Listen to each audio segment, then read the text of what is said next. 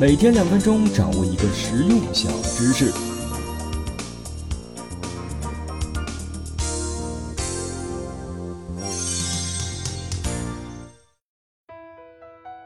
最近啊，高考成绩已经出来了，又该忙着填报志愿了。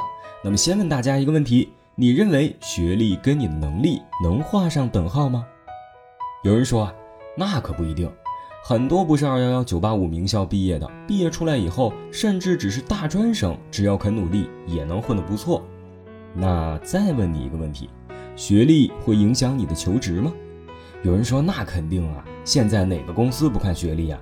甚至很多公司规定啊，非本科以上或者九八五、二幺幺名校不招。那就奇了怪了，既然学历也不能证明一个人的能力高低，那为什么招聘的时候学历又是决定性因素呢？这就是我们今天要讲的次品劳动力。什么是次品劳动力呢？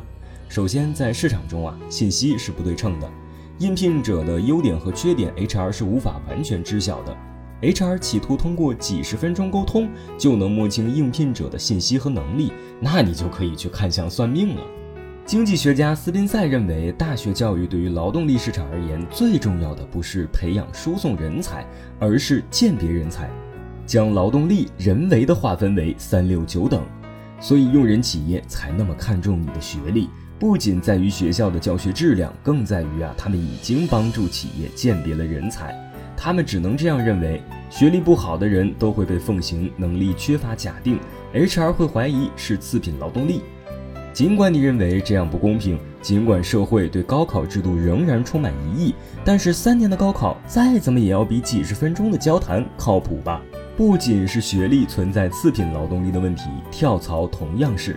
因为对于企业而言，跳槽存在不外乎两种情况：一种是混不下去了，或者辞退了；一种是有能力的。在这种信息不对称的情况下，HR 怎么能够知道你跳槽是属于哪种情况？所以，一般跳槽比较频繁的人都会被认为是次品劳动力，这样可以有效减少他的决策成本。那这群有能力但是学历低。或者上家企业供职时间短了点的人怎么办呢？怎么去找到一份好工作呢？一家公司最终决定是否录用你，取决你的公有信息，比如你的学历、你的专业技能证书、你的工作经验时长、你上家公司的工作时间等等。相对的就是私有信息，简单来说就是你的能力、你的人品无法在短时间被证明的信息。在知道了公有信息和私有信息之后，我们就知道了。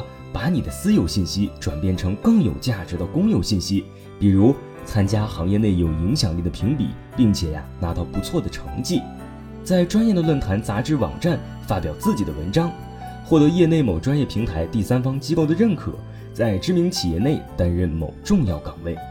总之啊，你能让你的私有信息变成公信力、有说服力的公有信息，你就掌握了一笔巨额的财富。好了，今天我们就分享到这里，下期见。